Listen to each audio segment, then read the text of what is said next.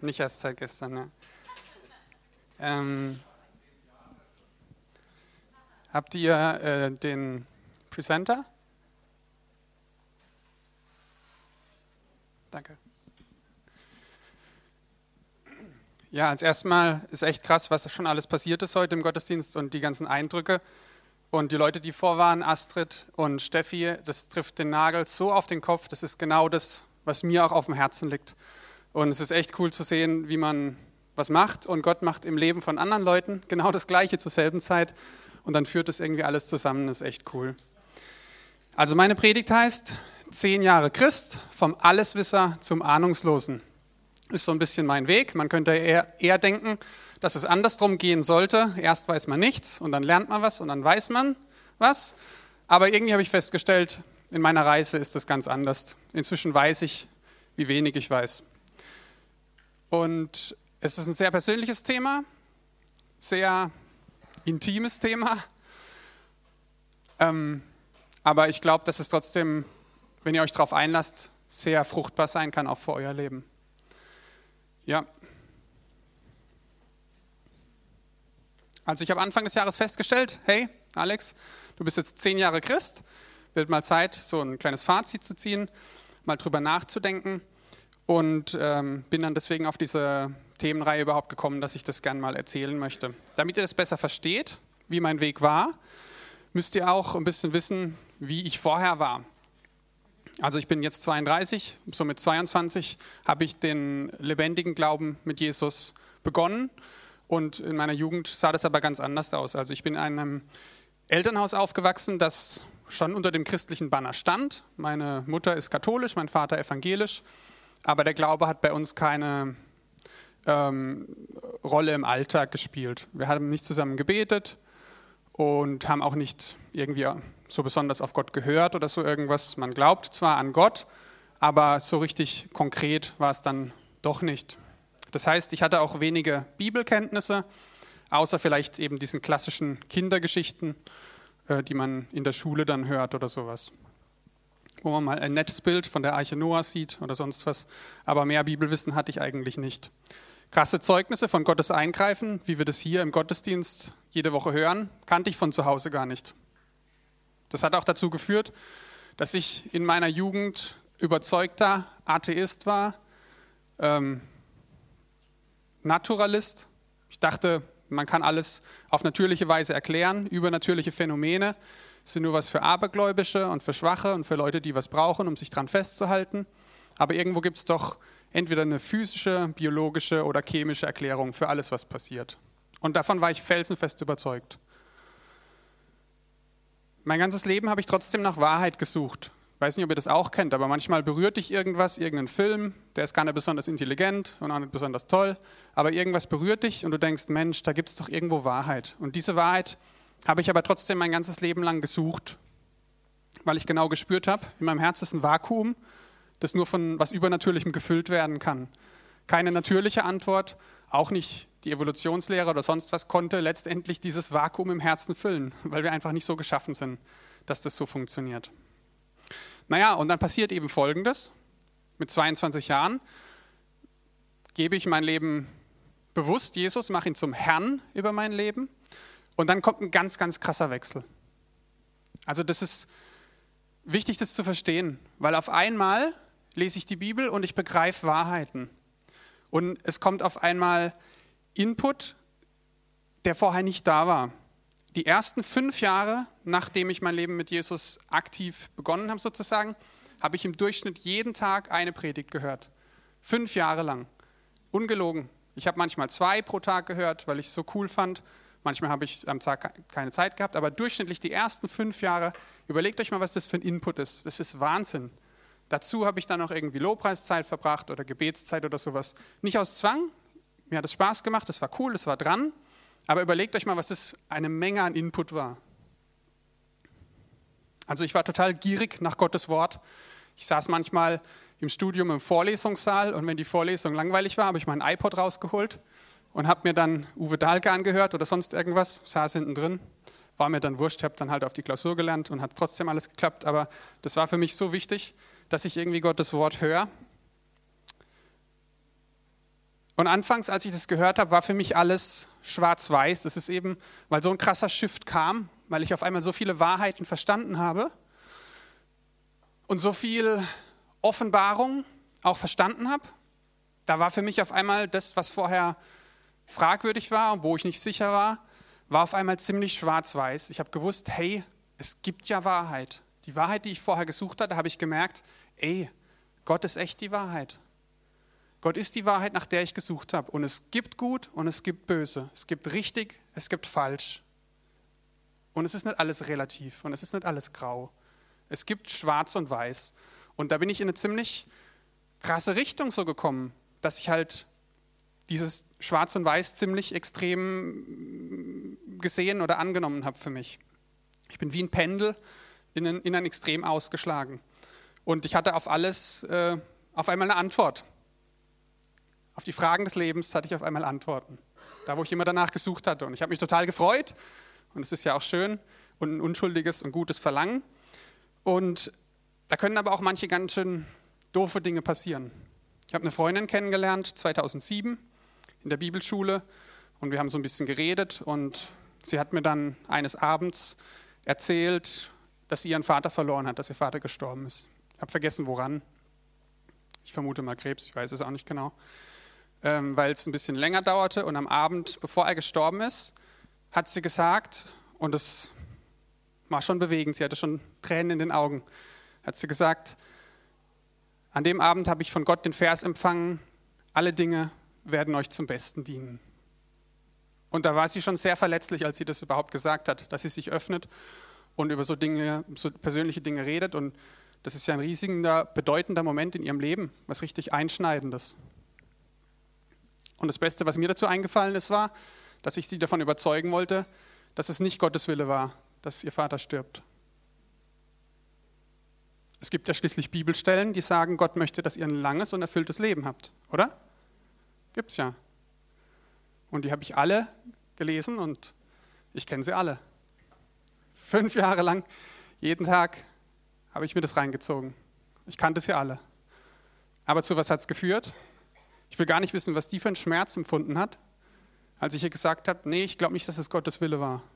Irgendwo liegt der Fehler vielleicht bei euch oder so. Das hat bestimmt richtig wehgetan. Naja, und so bin ich zu einem König der Antworten geworden und ich habe äh, auch, bin ja Musiker nebenher, ein Lied darüber geschrieben äh, von meiner CD, die demnächst rauskommt, meine zweite CD. Und da geht es eben darum, dass man oft einfach nur Antworten hat, platte Antworten, aber die sind ohne Leben. Und ähm, das ist genau das, was vorhin Steffi gesagt hat, dass wenn wir alle Wahrheit haben, aber haben die Liebe nicht oder wissen sie nicht richtig einzusetzen, richten wir damit nur Schaden an. Ach, da bist du, Steffi, ich suche dich die ganze Zeit da drüben. Ähm, genau, ich werfe mal den Text euch an die Wand, die ersten zwei Verse und der Chorus und ihr spielt es gerade mal ab, das Lied.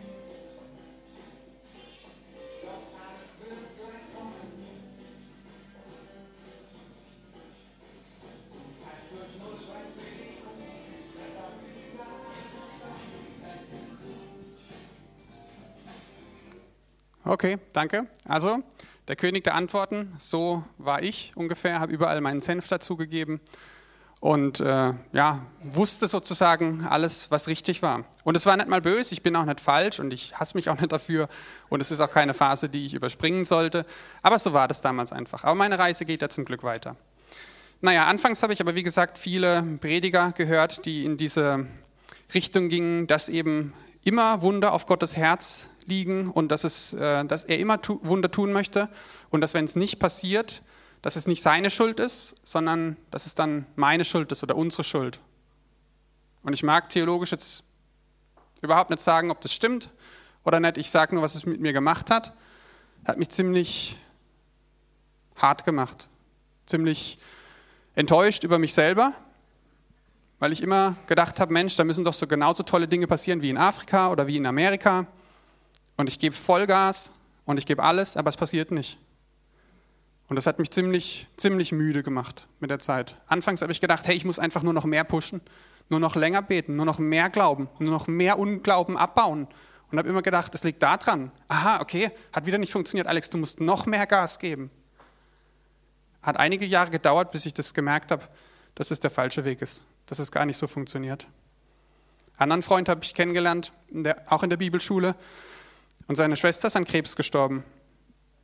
Und alles, was ich ihm raten konnte mit meiner damaligen Weisheit war, ja, ihr hättet halt mit weniger Unglauben vielleicht beten müssen oder sowas. Gott will das bestimmt schon, aber manchmal liegt es auch dran, dass wir noch zu viel haben, was wir wegmachen müssen, damit wir richtig durchkommen im Gebet.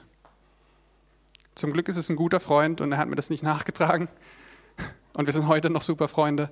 Aber was ich damals für einen Stuss erzählt habe, Jungs und Mädels, ich sag's euch. Naja, es besteht halt die Gefahr, zum Pharisäer zu werden, wenn wir dieses Wissen anhäufen und dieses, dieses Schwarz-Weiß-Schema beibehalten und da drin leben. Besteht eine große Gefahr. Und anfangs stieg eben mein Kopfwissen, mein intellektuelles Wissen exponentiell an. Ich war berauscht, ständig was Neues über Gott zu lernen und das ist ja auch toll und das ist ja super. Das ist wie wenn du gerade deinen Partner kennenlernst und du willst ständig wissen, Mensch, wo bist denn du zur Schule gegangen und welche Schuhgröße hast denn du und so weiter. Und äh, das war ganz cool. Das ist ein unschuldiges Verlangen, weil man Gott auch einfach gefallen möchte, indem man viel über ihn weiß und so. Da ist gar nichts Schlimmes daran. Aber ich habe Dinge, die ich intellektuell geglaubt habe, nicht im selben Maß erlebt. Es war nicht Realität, es war nicht in meinem Leben, es war nicht echt. Es war halt nur Wissen, Kopfwissen. Und jedes Wissen, das nicht zu einer Begegnung wird oder nicht zu einer Erfahrung wird, wird zur Religiosität. Jedes Wissen über Gott, das nicht zu einer Begegnung mit ihm führt oder nicht zu einer Erfahrung mit ihm führt, wird zur Religiosität. Und dann passiert Folgendes, wir werden zu religiösen Eunuchen. Du weißt, wie es geht.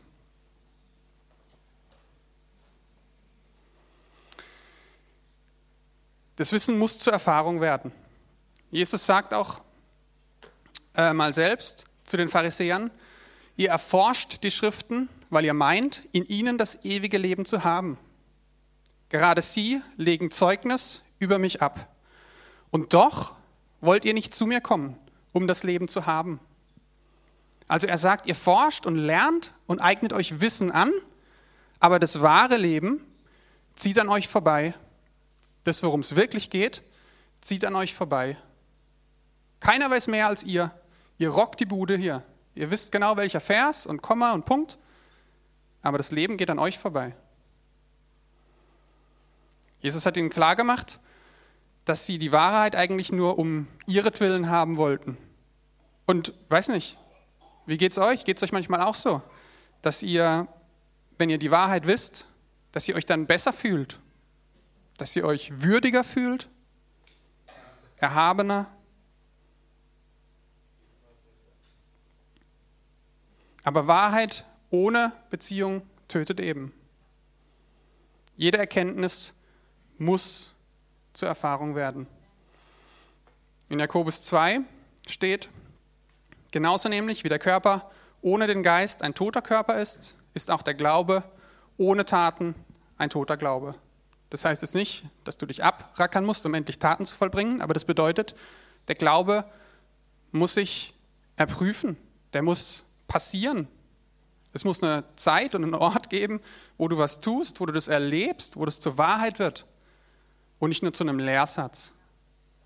Und da hat Gott bei mir einfach die Transition irgendwann eingeleitet. Hat so vor fünf Jahren begonnen. Vor drei Jahren war so die Hochphase meiner Transition, also meiner Übergangszeit wo Gott gesagt hat, nee, Alex, wir müssen jetzt mal was anderes machen. Das hat mich als erstes ziemlich frustriert, weil die alten Wege nicht mehr funktioniert haben. Ich habe ja immer viele Predigten gehört Und auf einmal habe ich gemerkt, hey, da kommt gar nicht mehr so viel rüber. Und das hat mich erst total schockiert. Ich gedacht, habe mich erbost. Gott, wieso sprichst du nicht mehr so krass zu mir durch die Predigten? Und dann regst du dich eine Weile drüber auf und irgendwann merkst du, ja, Gott sitzt eh am längeren Hebel, bringt eh nichts rumzumeckern. Er lässt sich nicht erpressen. Und ich habe mich irgendwann sogar gelangweilt mit den Dingen, wie ich früher Gott total krass erfahren habe, durch so Predigten. Da, ich, da ist mein Herz richtig aufgegangen. Auf einmal war das tot und es hat gar nicht mehr zu mir gesprochen. Und Gott hat gesagt, guck mal auf dein iPod, Alex, wo die ganzen Tausenden von Predigten drauf sind. Wie heißt denn das Teil? Ich gesagt, das ist ein iPod. Okay, was ist denn da das erste Wort? I. Und dann hat es so langsam geklackert. Dann hat Gott angefangen zu sprechen und gesagt, aha, das heißt, es geht ja um dich dabei, oder? Ich sage, ja, wieso nicht schlimm, oder? Hat er gesagt, ja, ist nicht schlimm, aber jetzt bricht eine andere Zeit an. Jetzt möchte ich nicht mehr, dass es um dich geht, dass es iPod, iPhone, iPod, iPad, iPod, sondern dass es mal um andere geht, Alex. Dass du das, was du gelernt hast, mal zur Wahrheit machst. Dass sich das mal erprobt, Alex, in der Welt. Und dass es nicht nur intellektuelle Wahrheit ist, sondern dass es gelebte Wahrheit ist. Und da habe ich mich erst mal ganz schön gesträubt. Ich habe echt, ich war richtig zickig. Habe erst mal Monate, ja, das hat Monate gedauert, wenn nicht sogar Jahre, bis ich mal zu Gott gesagt habe, na gut, dann machen wir es halt. Ich habe immer gedacht, wenn ich da jetzt krampfhaft dran festhalte und noch einen besseren Prediger finde und noch ein besseres Thema, dann kommt wieder dieser oh, geistige Erguss und ich freue mich, aber es hat nicht mehr funktioniert. Naja, aber wie gesagt, Gott hat Zeit. Gott hat deutlich mehr Zeit als ich. Ich habe letztes Jahr ein Buch gelesen von Martin Schleske, er ist Geigenbauer und der hat echt tiefe Wahrheiten in seinem Buch drin, das heißt Der Klang. Da schreibt er, die Wahrheit offenbart sich nur dem Liebenden. Die Welt sucht Kluges zu denken und Berauschendes zu fühlen. Nicht aber den Gehorsam, der darin besteht, das Erkannte zu tun es fehlt das Streben nach Wahrhaftigkeit. Beginne zu tun, was du begriffen hast, und du wirst mehr begreifen. Hörst du aber auf, die Dinge zu tun, die du begreifst, dann wirst du sogar das verlieren, was du schon begriffen hast. Eine ganz tiefe Einsicht, die mich ganz arg berührt hat. Es fehlt das Streben nach Wahrhaftigkeit weil wir einfach kluges Denken wollen, berauschendes Fühlen wollen, aber uns fehlt dieses Streben nach Wahrhaftigkeit, das auch umzusetzen. Wenn es nach mir ging, würde ich gern 100 berauschende Erkenntnisse am Tag haben und vielleicht einmal gehorsam sein, das auch zu tun. Und bei Gott ist es genau andersrum. Der sagt, hey, ich gebe dir eine Erkenntnis und ich gebe dir 100 Möglichkeiten am Tag, das umzusetzen. Aber oft ist uns das zu doof. Ich bin oft zu faul oder verpasse die Gelegenheit oder bin irgendwie abwesend oder sowas. Und das ist schade, weil einfach diese Wahrhaftigkeit dann fehlt. Und so ist bei mir langsam aus Schwarz und Weiß grau geworden. Grau ist keine sehr tolle Farbe, aber in dem Zusammenhang ist es eine wertvolle Farbe, dass diese Trennung zwischen Schwarz und Weiß ein bisschen aufgehoben wurde. Viele Dinge, die passiert sind, konnte ich nicht mehr erklären mit dem, was ich wusste. Mir gingen die Antworten aus, die ich mir jahrelang zurechtgelegt hatte. Ich konnte Leid theologisch gut erklären, bis ich selbst Teil davon wurde. Und dann haben die Antworten nicht mehr getragen. Dann hatten sie kein Leben mehr, dann lag kein Trost mehr drin, und dann hat es mich auch nicht weitergebracht. Und auch nicht näher zu Gott. Es sind manchmal Dinge, die passieren. Und es war so eine Phase in meinem Leben von eineinhalb Jahren, wo ein Tiefschlag nach dem anderen kam. Und ich konnte es nicht erklären und ich konnte es nicht aufhalten. Und ich habe gedacht, ich bin im falschen Film. Ich habe gedacht, es kann nicht wahr sein, dass mein Leben auf einmal so eine Wendung nimmt und so viele schlimme Dinge passieren. Ich habe es nicht verstanden. Das muss dich manchmal gar nicht selber betreffen. Es muss nicht mal dein Mann oder deine Frau sein oder deine Kinder. Aber allein als ich die Nachricht gehört habe, dass der Bruder von Justin Schramm erschossen wurde, das hat so einen Schnitt in mein Herz gebracht. Justin Schramm ist hier ein Amerikaner, der in Deutschland eine ehrenamtliche Arbeit macht und äh, für Prostituierte oder gegen Prostitution arbeitet. Und sein Bruder war im Jemen mit seiner Familie, hat dort dem Volk gedient, nicht aggressiv evangelistisch, sondern als Lehrer, wollte dem Volk dienen, den Leuten dienen, weil er sie geliebt hat. Und dann sind morgens auf dem Weg zur Arbeit Motorradfahrer um ihn rumgefahren und haben ihn mit Maschinengewehren erschossen. Und er lässt eine Frau und Kinder zurück. Und obwohl ich nicht so eng mit Justin bin, das war eine Nachricht, die hat mich innerlich so zerstört, ich kann es euch gar nicht sagen. Das hat mich so fertig gemacht, weil ich gedacht habe, das kann nicht wahr sein. Ist das die Gleichung, Gott? Ist das dabei, was rauskommt, wenn man irgendwo hingeht und dir dient? Und alle Antworten, die ich hatte, haben nicht geholfen. Andere Nackenschläge oder andere Dinge, die, die ich einfach sprachlos zurücklassen. Ich habe Simon gefragt, ob ich das erwähnen darf und er hat gesagt, es ist in Ordnung, weil wir sind sehr gut befreundet. Wir gehen zusammen in den Hauskreis und Anfang des Jahres, das wissen wahrscheinlich die meisten von euch, ist das Kind von Simon und Miriam gestorben, kurz vor der Geburt. Und als ich die SMS gelesen habe, ich, ich habe es gar nicht glauben können. Ich habe gedacht, ich habe mich verlesen. Ich habe es nicht verstanden. Wenn du dich begleitest und mit ihnen betest und du hast Eindrücke für das Kind und du sprichst Positives drüber aus und du kriegst erzählt, wie es anfängt zu strampeln und welches Lied dem Kind gefällt Und du stehst nur noch da und du weißt überhaupt nicht mehr, wo oben und unten ist.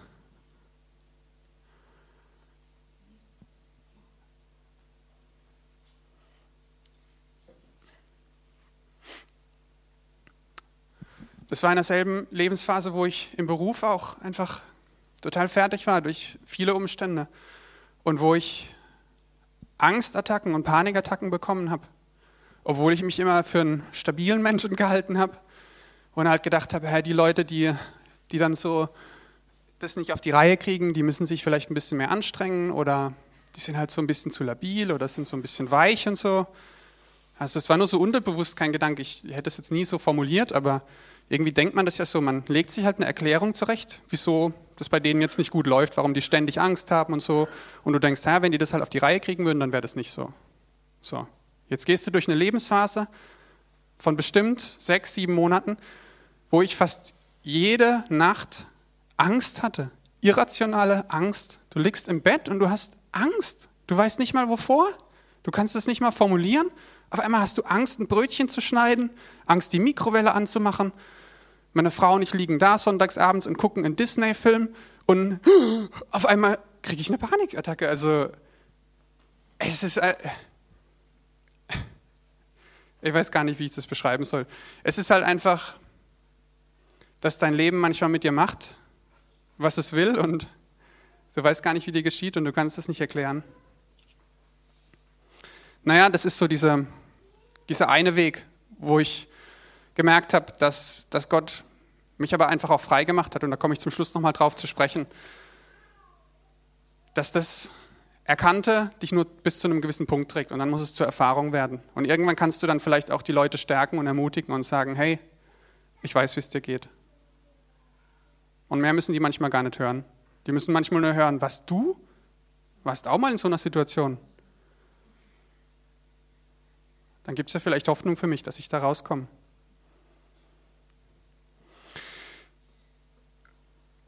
Der zweite krasse Shift den Gott in den zehn Jahren vollzogen hat, war so ein bisschen, ich habe das betitelt, vom Projektleiter zum Mitarbeiter. Am Anfang meines Christseins habe ich mich dadurch ausgezeichnet, dass ich glaubte, viele Dinge selbst erreichen zu können oder zu wollen. Ich wollte was für Gott reißen. Ist ja ein cooles Verlangen, ein ganz, ich sag's nochmal, ein ganz unschuldiges, ganz schönes Verlangen. Du willst was für Gott tun, du willst irgendwie, hast ein Ziel gefunden, du hast eine Vision für dein Leben Du weißt, hey, dafür möchte ich mein Bestes geben und du möchtest was für Gott reißen. Ich wollte krasse Zeugnisse erleben, Ich wollte erleben, äh, wie Menschen zum Glauben kommen. Ich wollte Kranke heilen, selbst von allen Krankheiten und allen äh, Schwächen frei werden. Ich wollte es immer zum Prediger schaffen, von Anfang an schon. Ich wollte es musikalisch zu was bringen. Ich wollte alle meine Schwächen überwinden. Und erst dann hast du meistens das Gefühl, dass dein Leben einen Wert hat. Ich weiß nicht, ob ihr das kennt, aber es gibt so Tage, da geht gar nichts gut und du fühlst dich danach wertlos abends, wenn du da sitzt. Und oft ist es so, dass wir suchen, dass unser Leben einen Wert bekommt, dass unser Leben eine Bedeutung bekommt. Und wir versuchen das damit zu füllen, dass wir halt was tun für Gott, mit Gott, dass wir was erreichen, dass wir was darstellen, dass wir was zu erzählen haben, dass Dinge durch uns passiert sind oder sowas. Und damit versuchen wir oft, dieses Verlangen zu stillen. Ich wollte unbedingt Menschen für Gott gewinnen und habe, wie gesagt, Dinge gesagt, die überhaupt nicht dran waren zu sagen. Es war mit reinem Gewissen und es war mit guten Motiven, aber ich habe manche Dinge gesagt, die nicht dran waren zu sagen und die nicht gut waren zu sagen. Aber das sehe ich erst zehn Jahre später. Und heute bin ich ganz entspannt und ohne Verdammnisgefühl, zumindest viel entspannter. Wir waren in Thailand gerade im Urlaub, habe ich euch letztes Mal ja schon von erzählt. Und da gab es einen Tauchlehrer, mit dem waren wir sieben Tage zusammen, mit dem habe ich mich dann so ein bisschen unterhalten und hat sich schnell herausgestellt, dass er kein Christ ist. Und äh, habe ihn so gefragt, woher er kommt. Er kommt aus äh, England und habe gefragt, warum er jetzt dann hier die Tauchschule macht. Er hat gesagt, ja, er hat in England nicht gefunden, was er gesucht hat. Und das ist ja die charismatische Steilvorlage schlechthin, oder? Da kann er doch jetzt richtig den Jesushammer auspacken. Aber ich habe gemerkt, nee, das ist gar nicht dran. Und früher hätte ich gedacht, oh Mensch, Alex, jetzt hast du die Chance verpasst, wenn der jetzt in die Hölle geht, Alex. Oder sonst was. Aber inzwischen habe ich einfach gemerkt, okay, ist nicht dran. Und es ist auch nicht meine Verantwortung. Ist ja nicht mein Game. Ich bin noch nicht Gott. Ich bin ja nur eine kleine Schachfigur. Ich bin schon mehr wert, aber in seinem Spiel bin ich nicht Gott. Und ich bin ganz entspannt und sieben Tage lang hat er mich mit ihm einfach nur so Smalltalk machen lassen. Und ich sage euch, da kam eine Steilvorlage nach der anderen, wo ich schon so, Jesus! Aber Gott hat gesagt, nee, ist nicht dran. Lass doch. Wird jetzt keine Frucht bringen. Sieben Tage lang und kurz vor unserer Abreise am letzten Abend habe ich ihn nochmal getroffen und er kommt mir schon so entgegen und habe gedacht, oh, das sieht nicht gut aus. Und dann hat er gesagt, oh, ich glaube, ich habe Denkefieber und er hat es schon mal gehabt und er weiß, wie sich das anfühlt und es geht ihm total schlecht und er muss jetzt seine Tauchschule schließen und geht jetzt ins Krankenhaus. Und dann habe ich die Freiheit gehabt und habe gemerkt, hey, jetzt pumpt mein Herz. Jetzt möchte Gott, dass ich was mache. Aber das war völlig entspannt und ohne Druck. Und dann habe ich zu ihm gesagt, Du hast mir doch erzählt, dass du in England nicht gefunden hast, was du gesucht hast. Weißt du? Und ich glaube, dass es da was gibt, was du nirgendwo finden kannst auf der Welt. Egal welches Land, egal welcher Beruf. Es gibt was Höheres. Und ich glaube, es gibt einen guten Vater im Himmel. Es gibt einen Vater, der sich um dich kümmert, dem du nicht egal bist, sondern der dich so sehr liebt, dass er dich auch gesund machen möchte. Und dann habe ich für ihn gebetet.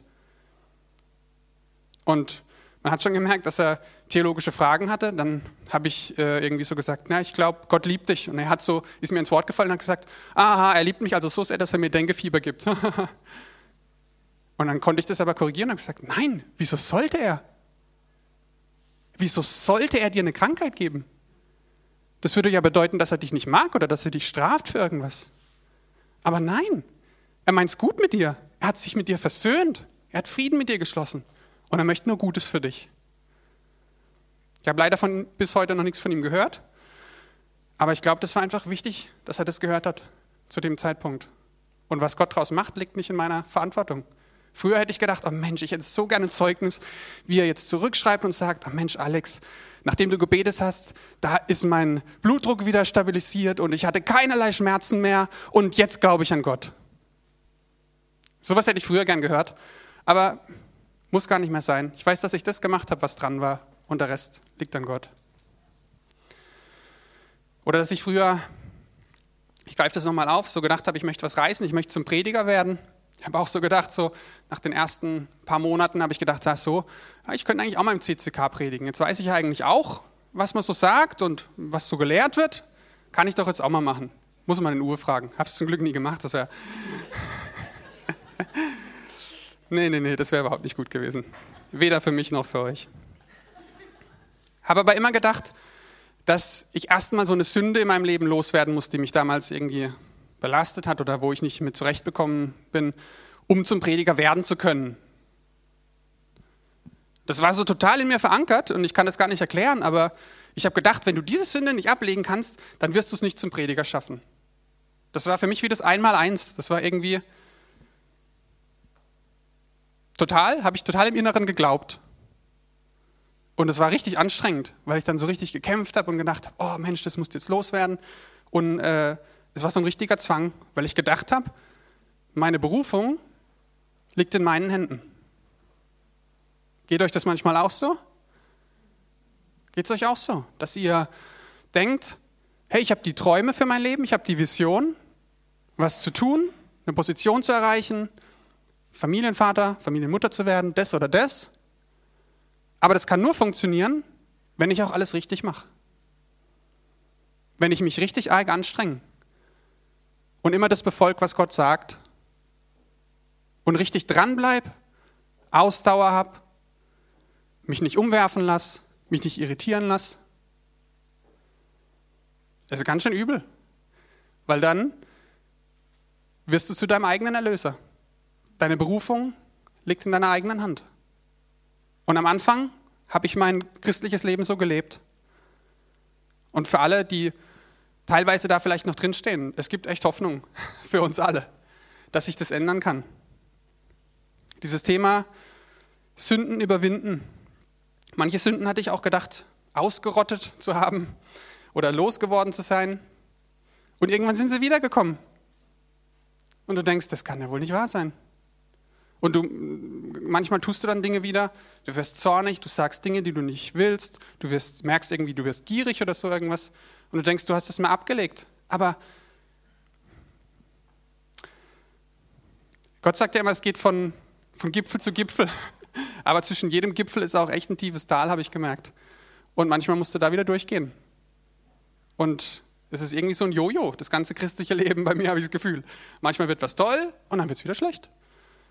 Aber letztendlich geht es dann doch bergauf. Nur, dass ihr euch nicht wundert, wenn, wenn solche Talfahrten auch kommen und vielleicht manche Sünden wieder zurückkommen. Aber wichtig ist, dass wir lernen, uns anzunehmen, auch mit unseren Sünden, mit unseren Schwächen uns anzunehmen. Weil wenn du die ganze Zeit gegen dich selber kämpfst, es kostet viel Kraft und war nicht sehr ertragreich bei mir. Ich sage ja nicht, dass das der Weisheit letzter Schluss ist. Ich bin auch erst 32 Jahre, aber ich sage nur, das hat mich müde gemacht und das hat mich nicht wirklich vorangebracht. Erst als ich angefangen habe, mich anzunehmen, auch mit allem, was ich falsch mache, und zwar regelmäßig und absichtlich manchmal, erst da kommt Heilung in mein Herz, weil ich erfahren kann, dass Gott mich trotzdem liebt. Auch mit schlechten Absichten und mit Trägheit manchmal. Und oft ist es so, dass wir Gottes Willen erkennen und dann in eigener Kraft losrennen wollen.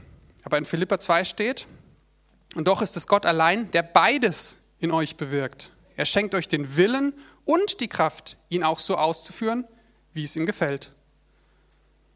Also wir müssen aufpassen, dass wir nicht denken, ja, das, so muss ich sein, da möchte ich hin und jetzt muss ich es aus eigener Kraft machen. Das funktioniert gar nicht, die Gleichung. Das kann nur durch Gott selber passieren. Denn sonst, habe ich vorhin schon gesagt, bist du dein eigener Erlöser.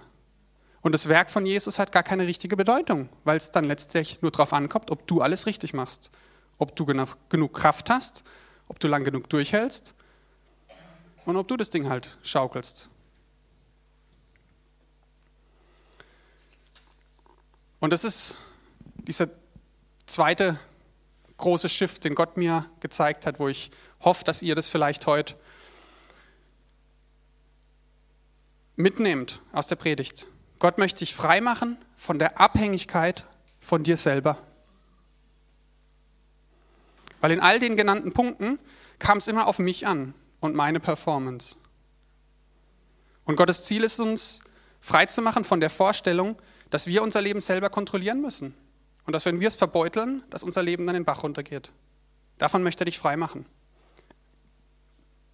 möchte noch in Hiob reinschauen, um diesen Punkt einfach nochmal nach Hause zu schaukeln. Hiob wollte makellos sein vor Gott. Hiob 1.1, es war ein Mann im Land Uz, der hieß Hiob.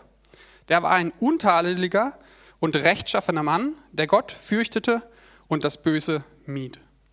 Also von außen, alles, was sichtbar war, war, dass er alles richtig macht.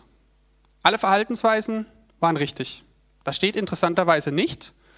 Hiob war ein Mann, der Gott von Herzen liebte oder sowas.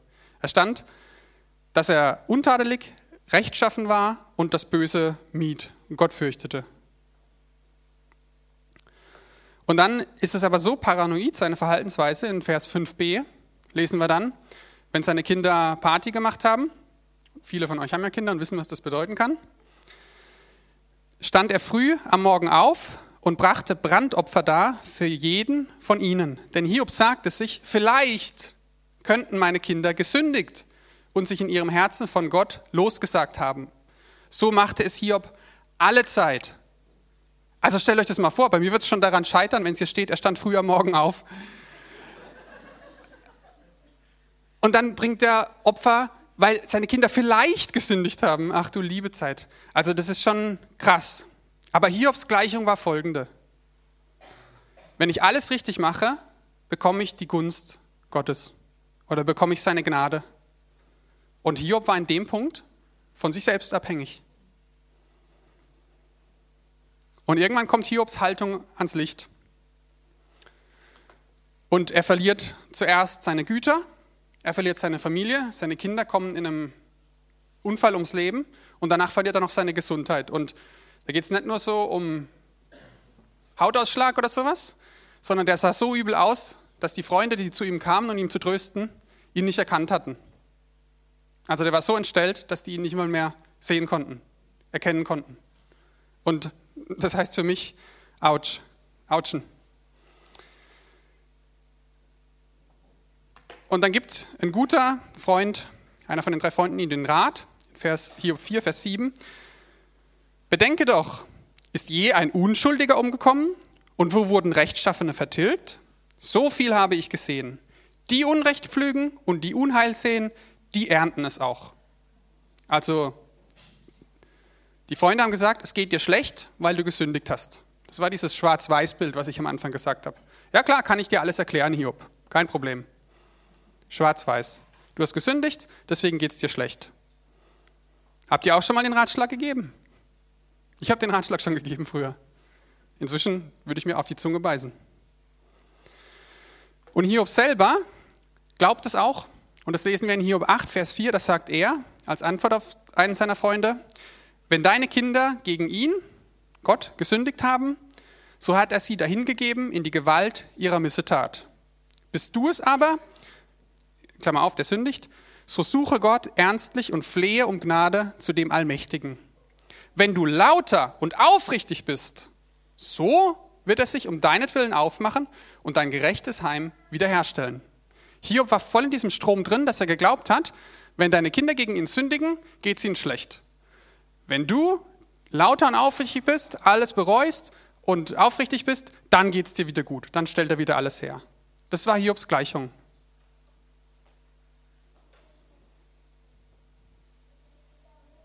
Und zum Schluss, und das ist auch der Abschluss von meiner Predigt, wird Hiob davon erlöst. Und ich hoffe, dass wir alle davon erlöst werden, von dieser Vorstellung.